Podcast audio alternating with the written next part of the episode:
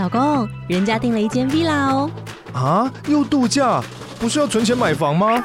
我是订了凤凰 villa。哇，竟然有千平花园，十五项休闲公社，回家就像度假哎！而且花园比房子还要大呢。还有我最爱的游泳池，耶！龙大营建 villa 生活，十年防水保固，二至三房，零七三九八五五五五，凤凰 villa。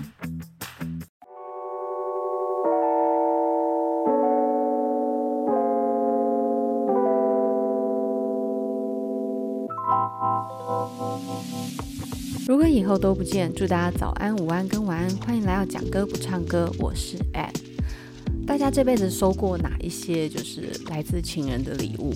那关于情人的礼物，其实这样回顾下来，我从最年纪很小的时候，第一次收到情人礼物是一对泰迪熊，然后他一只我一只。那后来这泰迪熊去哪？我已经找不到了。那当时那一只泰迪熊一只大概六七百块，对于高中生来讲，其实负担蛮蛮大的。就是你来自小康之家或者是中间层级的话，一般来讲，你一个月的零用钱顶多三四千吧，然后要去花这么多的钱去买一只娃娃，然后还没有任何功能，其实是真的蛮蛮吃紧的。所以那是情谊很重的一个礼物代表。这是在我生命中记起来比较特别的情人的礼物，因为到后面年纪越大，时间越久，很多的所谓的礼物就是吃吃饭，然后出去玩，就大概是这种状态。所以那些你吃完就没了，然后你去住过就成为回忆。对，当然是这样啊，或者是一些那种什么甜点啊什么的，其实那个吃完真的就就消失了，然后。毕竟它是买来的，所以它在取代性上就会更高一点。那另外一个比较特别的礼物是我之前很久很久以前也有认识一个男孩子，然后他有特别，当时的状态是很好的，所以为了表达对于这一段相遇的喜悦，啊，对方就以这个钢琴弹奏了一首曲子。我去纪念这段相遇，然后也算是一个非常好听的音乐。但是当大家当时都太年轻了，以至于在收尾的时候收得很差劲，那也变成是说这份礼物尽管很特别，可是呢就没有那么的让人觉得，呃，会想要特别去回忆起来这样子。那再来。所以我一直有特别跟他跟大家说嘛，有时候遗憾是一件很美好的事情，因为遗憾就代表你没有烂尾嘛。好的电影，然后他拍第一集、第二集、第三集、第四集烂尾就会非常可惜，那你就会觉得说，哎，当时为什么不能在第一集或是第二集的时候就住手，stop it？然后呢，为什么要去拍到第三、第四、第五，然后整个烂掉？你才会觉得说，啊，早知道不要。对，所以很多事情就是见好就收，适可而止。这是这是过来人，所以才跟你讲说，遗憾是一件很棒的事情。那代表说这一这一段感情，这一段回忆，它停留在最美好的时候。那所谓遗憾，就是为什么不能把美好延续的？但是你有没有想过，也许在命运、个性还有实际生活相处之下，这所谓的遗憾、美好被延续，它未必是可以继续像最初一开始这么好的状态。我自己本人送过什么样让我印象深刻的礼物，让对方也印象深刻呢？其实，在感情上可能就没有像刚刚前面的这么的让人觉得印象深刻的事。那顶多就是回礼回一样的。我自己是没有那么浪漫，但是我曾经呢送给我父亲一个很特别的礼物。就是因为年轻的时候真的是非常自我，然后比较不会去考虑到对方的感受，所以跟父亲其实是没有办法非常的和平相处，所以很早就自己独立生活。那独立生活一阵子，也尝到生活的苦头。大概就能明白说，为什么父母亲有时候在对孩子那种强硬或独断的态度，是太害怕孩子痛受苦，走一样的错路，所以就会觉得说，我已经跟你讲前面有石头了，那你还要踏，我就是逼着你不要走那条路。可是呢，孩子这么自我，他就是硬要走那条路。等到遇到石头，才会知道为什么父母当初这么反对走那个方向。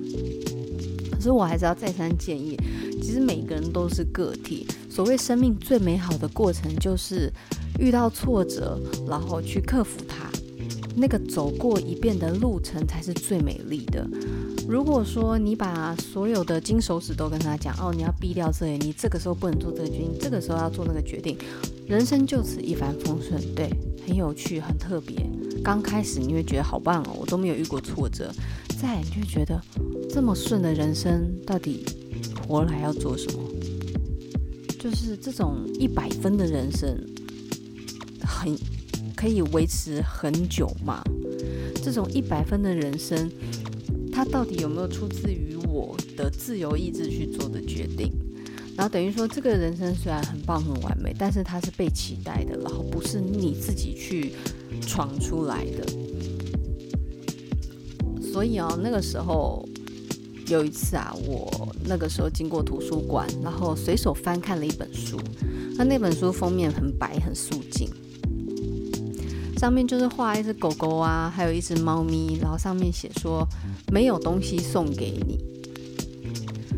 这个礼物，我是当下看完这本书的时候，我才想到要送给我爸爸。我就翻着那本书，那他就是说，哎，猫咪想要送给狗狗一份特别的礼物，他想要送给他一个毯子，可是毯子已经有啦，他想要送给他一根好吃的骨头。但是狗狗也有啦，那一颗好玩的球呢？狗狗也有了。那这样到底我还能送它什么呢？哦，猫咪就到处找，它发现呢，不管去哪里啊，有一个物品常常被大家提到，比如说经过吃饭的地方，就听到有人说：“哎，没有什么东西好吃了。”然后又到了一个百货商场，哎，没有什么东西好买了。那猫咪就想。到底没有东西是什么啊？为什么每个人都在提到它？没有东西又好吃，没有东西又好买。那小朋友在那里玩玩具，玩到一半又说没有东西好玩了。所以没有东西是一件很特别的事情。他就开始到处找哪里有没有东西，哪里有没有东西。后来他找到了，他就把它装在纸箱里面，然后呢，包得漂漂亮亮的，在狗狗生日那一天拿给他。啊狗狗拿到礼物很开心啊，然后想说这么大一个箱子太棒了，他就把它拖进他的房子里。拆开礼物的时候，狗狗就看没有东西啊。你们猜猫咪怎么回答？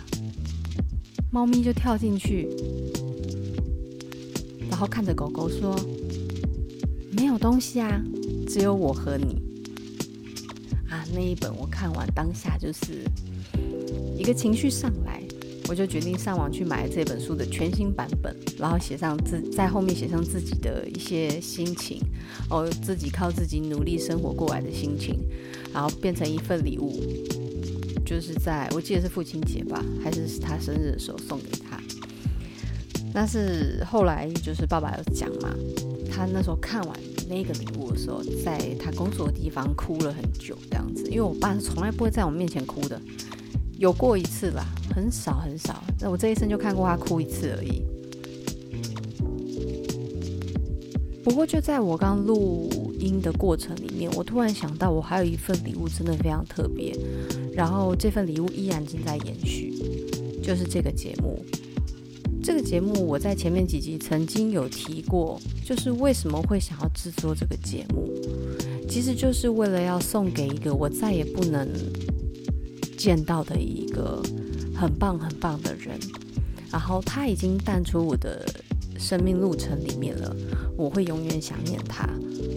那想念他的方式就是录制这个节目，然后对着已经不在我生命中的他，不断的说话，不断的呢喃。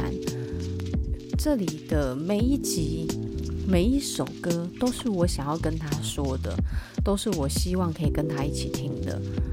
但是这些都没有机会了，只是这件事情我会一直做下去。那这份礼物它是不断在延展的，所以这样想起来，这个节目应该是我送过最特别、最庞大的礼物。然后它耗尽了我已经七八个月的时间，他仍仍旧一直在发展着。好，我也不知道这份礼物在这个世界上某一端，他到底能不能收到。那这件事我也不想了，反正就是把这个节目好好做下去，也当做送给我自己对于那段那段回忆的整个美好的纪念。对，那今天要介绍的歌曲也跟礼物有关系，因为呢，这首歌它的前奏在我一初期听到的时候就相当喜欢。然后呢，因为本人的吉他技术实在太差，所以很遗憾一直没有办法去弹奏它。但是有一天，这段旋律就被一双很温柔的手给弹奏出来，并且成为我生命中很重要的一个纪念。这首歌来自于林宥嘉第三张专辑里面一首独白感十足的美好歌曲，叫做。想念，想念这首歌来自于林宥嘉的第三张专辑。那在华研国际音乐的网站上面，我们可以看到这首歌整个创作路程。林宥嘉这个歌手，很多人都是从一个很特别的选秀节目里面知道他的。他是来自于台湾中视主办的歌唱选秀节目哦，第一届超级星光大道的冠军。然后后来就跟华研国际签约成为歌手。他第一张专辑《神秘嘉宾》其中有一首歌《颜色》，我们在前面有介绍过。那同时呢，林宥嘉也是我的学长，因为呢他是国立东华大学毕业的。嗯，不知道是毕业还是肄业，这个我有点记不太清楚了。我的印象中，我记得他是肄业啦。然后他是运动与休闲学系。那我自己呢，有一些认识他的朋友，知道他以前的身材是比较圆润，因为他很爱吃嘛。但是他变成歌手之后，对于自己的一些可能很自律的一些调整，他现在变得就是还蛮削瘦的，然后看起来也帅帅的。他当时呢，参加星光大道的时候，一开始其实没有那么受到大家的注目，一直到。他演唱了《走钢索的人》，那主要是因为林宥嘉他本身的声线并不是传统那种浑厚十足，然后飙重高音的那种歌手型，所以呢，他后来在《走钢索的人》去展现他歌曲里面非常非常有表情的嗓音之后，他的特色才被展现出来。我可以相信每一个会唱歌的人，他们都有自己某一条路线特别适合他们。但是呢，没有找到那条适合路的时候，唱起来就不会让人觉得很惊艳。那林宥嘉非常幸运的是，在表现的时候选到一首很适合他的歌，然后再来他的假音也非常漂亮。我们在讲《致姗姗来迟的你》，其实也有讲过嘛。其实林宥嘉在选曲上面真的都还蛮蛮不错的。然后除了走钢索的人呐、还有选《Can't Take My Eyes Off You》，那很经典的一首歌。还有你快乐，所以我快乐。再来，他后来有选一首，就是我以前也有介绍过一首英文歌，就是《Creep》。然后《Creep》也是同时我美好回忆里面的其中一首很重要的歌曲。那他那时候签约的时候，他就发表了《神秘嘉宾》这张专辑。里面的歌曲首首都蛮动听的，那但是也充满实验性质，而且最重要的是，就有邀请到当时让他打开打开声线的李泉，去写了一首《眼色》。神秘嘉宾的制作团队已经初初可以看得见华研国际在他身上投入蛮多的资源了。啊来到美妙生活这一章的时候，整体性更统一，因为前面那一张正在测试嘛，不断测试。我记得是先神秘嘉宾，在感官世界，在就是美妙生活。呃，前面就是一直在做测试，然后一直到美妙生活的时候，这个路线会越来越清楚。他其实就是在不同作品里面一直去测试林宥嘉的歌曲适合什么样的表情，适合什么样的技巧，适合什么样的风格。因为定义在迷幻，这个迷幻有很大的范围，到底是要怎样的迷幻？然后就一直在去测试。那其实林宥嘉的现场演唱会我有参加过，然后我有跟大家提过嘛，在听早开的晚霞的时候，我是有哭的。因为那时候，哎，为什么我要哭啊？我记得他那时候是说，早开的晚霞是献给一个重病寒病的一个孩子，早逝的生命，对不对？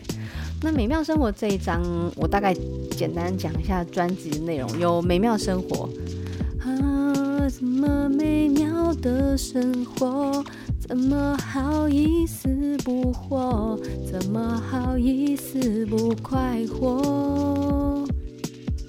还有自然醒啊，一觉睡到自然醒过来，不管这个胡闹时代到底有多坏，只想在潜意识第六层内没有心情不出来。这个在演唱会唱起来是特别有气氛。然后想自由，还有我总是一个人在练习一个人，都很好听。而且最特别的是，我总是一个人在练习一个人。这个一开始听我是没感觉，可是后来越听越越有 feel。因为陈小霞的音乐常常会有这种很宁静的、很内心的吞吐，你可以感觉到那个心事是慢慢慢慢流淌出来的。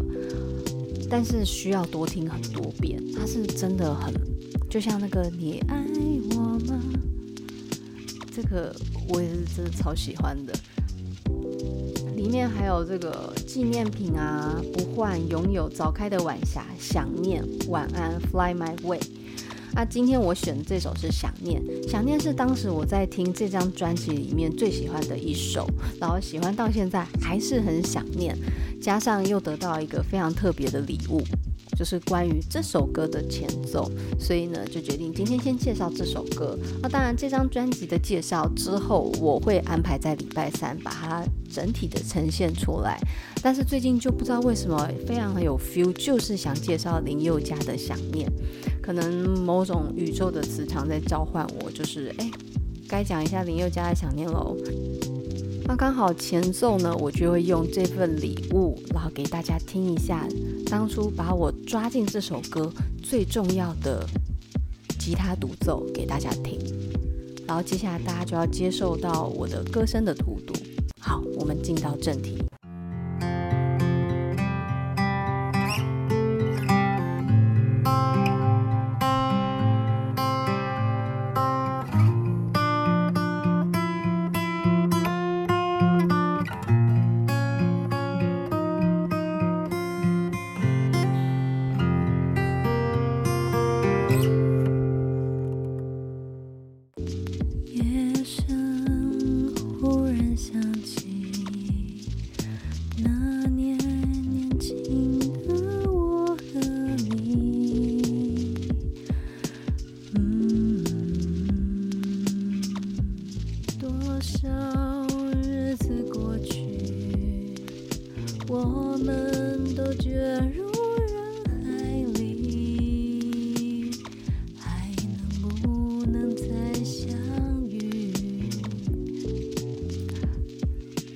诗人陈在写这首歌的时候，我觉得他非常能够揣摩物换星移，然后两个人分离在茫茫的世界还有宇宙里面的那种命运不可解的感觉。哦，这是这首歌当初吸引我的时候，他把我这份很幽深的感觉很具体的写在歌里面。夜深忽然想起。那个事情永远都不会忘记，那段回忆也永远不会消失。但是你有其他的事情要注意，有其他的事情要努力。于是乎，它被藏在心底，直到某一个夜深人静，突然你的脑袋里面有一段非常足以花心力去可以想念的那个时间点，回忆就被你召唤出来，然后想起那个时候的我跟你。而且他还强调年轻的我和你，这个年轻不代表说什么十八岁以下学生时代，那个年轻更像是在我们某一段时间都会有一种不顾一切的那么想要的那个热情的状态，就可以称为年轻。人都可以再年轻一次，你九十岁你还是可以为爱再年轻一次。但是呢，从那个最热情的我们到现在。已经多少日子过去了，而我们呢，身不由己的浮浮沉沉走进了人潮人群里，变成彼此再也碰触不到的陌生人，还能够再见面吗？那个能不能，其实已经是一个，就是我们在问在讲设问这个修辞的时候，它是一个询问，它没有答案，它不是激问，也不是反问，所以，应该是说它不是提问。然后也不是反问，然后所谓反问就等于激问，答案在问题的的反面，其实不是，它是一个询问，真的会再相遇吗？不知道。然后副歌，笑声、眼泪、拥抱、离别，这些那些，忽然很想。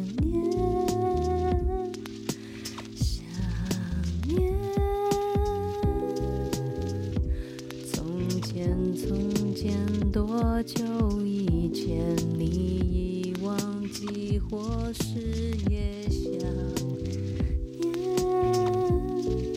想念。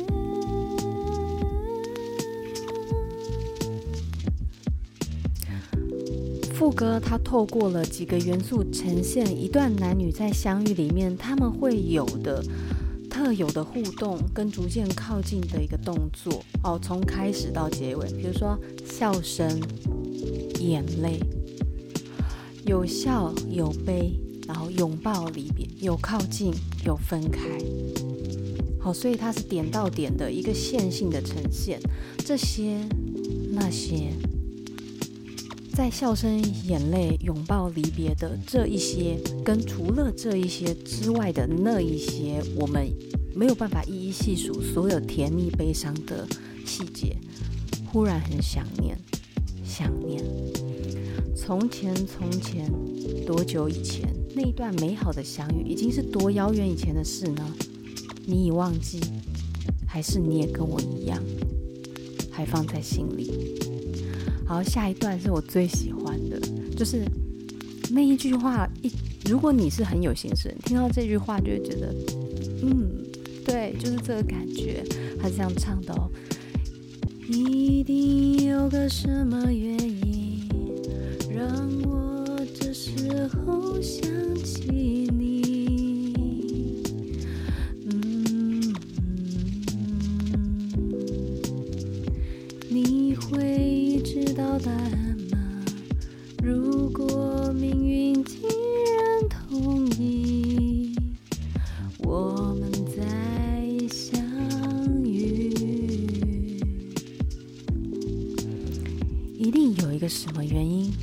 这时候想起你？原因很简单，就是我还爱着你。但是这是不不要再细想的事情，因为它过去了。但是心里总是会觉得说，也许是你也在想我吧，还是命运想要告诉我，我们还有可。所以会有千千百百万万种的幻想在你脑袋里面，这些念头会刺痛你。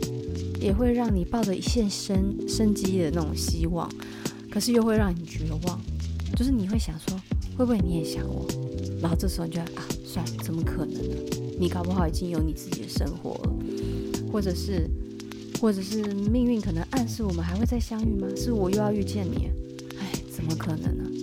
彼此走的生活路线都不相，反反复复的一个思绪在心里面一直打架。然后他说：“你会知道答案吗？如果命运竟然同意我们再相遇，这个你会知道答案吗？也许是刚刚的那个问题，为什么我这时候想起你？也许是下一句，如果我们再相遇，你会知道为什么命运会同意我们在一起吗？会会命运为什么会让我们再见到一面呢？”然后再来就是重重复刚才的副歌，那接着呢，他林宥嘉因为假音真的很强嘛，所以他这里这首歌几乎就是全部在靠他的假音展现一个非常非常绵延的思念。那些失去时光，到底都被藏在哪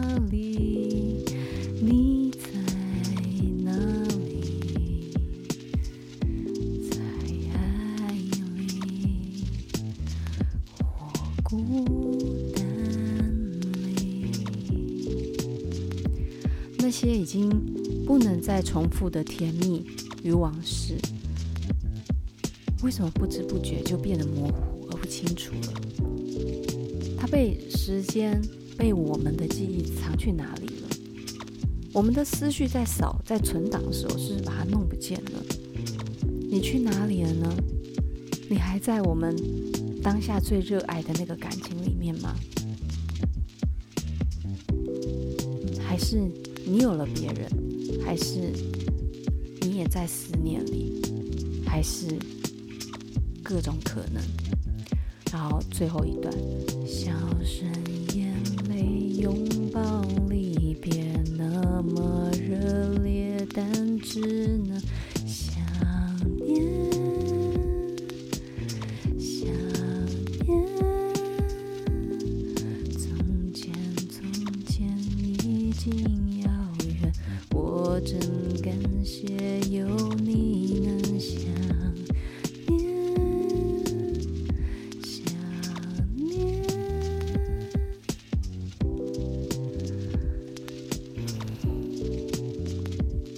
这首歌 奇怪，为什么唱一唱快要哭这样？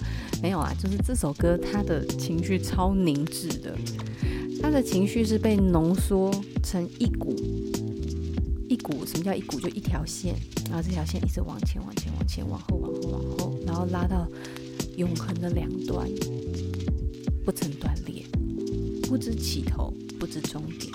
这是我对于这首歌的感觉。然后他说一样，笑声、眼泪、拥抱、离别，那些好聚跟好散，开始到结束，都有这么多热烈的爱跟感情。可是呢，他没有办法再重来一遍了。我只能想念，用尽全力的去想念他。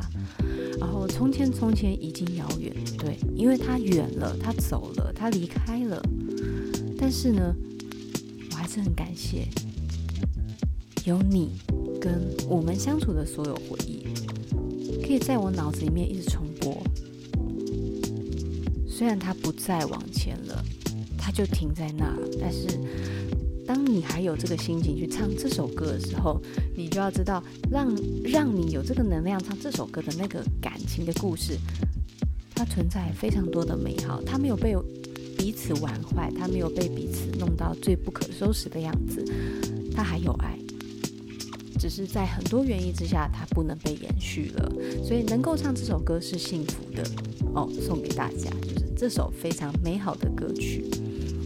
然后这是因为前阵子刚好生日嘛，然后就有想到，哎，关于生日礼物这件事情，啊，美妆部洛克就会拆箱自己收到耳环什么的。